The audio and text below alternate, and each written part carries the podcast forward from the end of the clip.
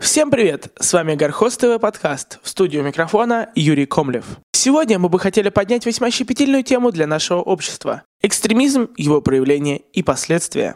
Итак, для начала нужно разобраться, что же такое экстремизм. Согласно статье 282 Уголовного кодекса Российской Федерации, экстремизм – это действия, направленные на возбуждение ненависти либо вражды, а также на унижение достоинства человека либо группы лиц по признакам пола, расы, национальности, языка, происхождения, отношения к религии. То есть всего того, что делает нас отличными друг от друга, что делает нас индивидуальными.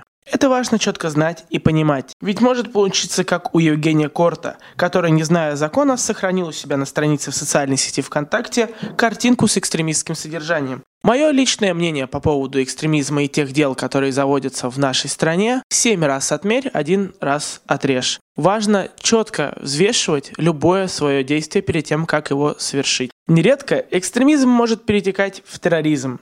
Википедия гласит о том, что среди экстремистских действий есть и террористические акции. Терроризм, как одна из форм экстремизма, как и сам экстремизм, не должен получать одобрение среди адекватно мыслящих людей. Потому что отчаянность, непоколебимость взглядов проявляется в действиях и решениях, которые очень часто не являются адекватными, и это мягко, очень мягко сказано.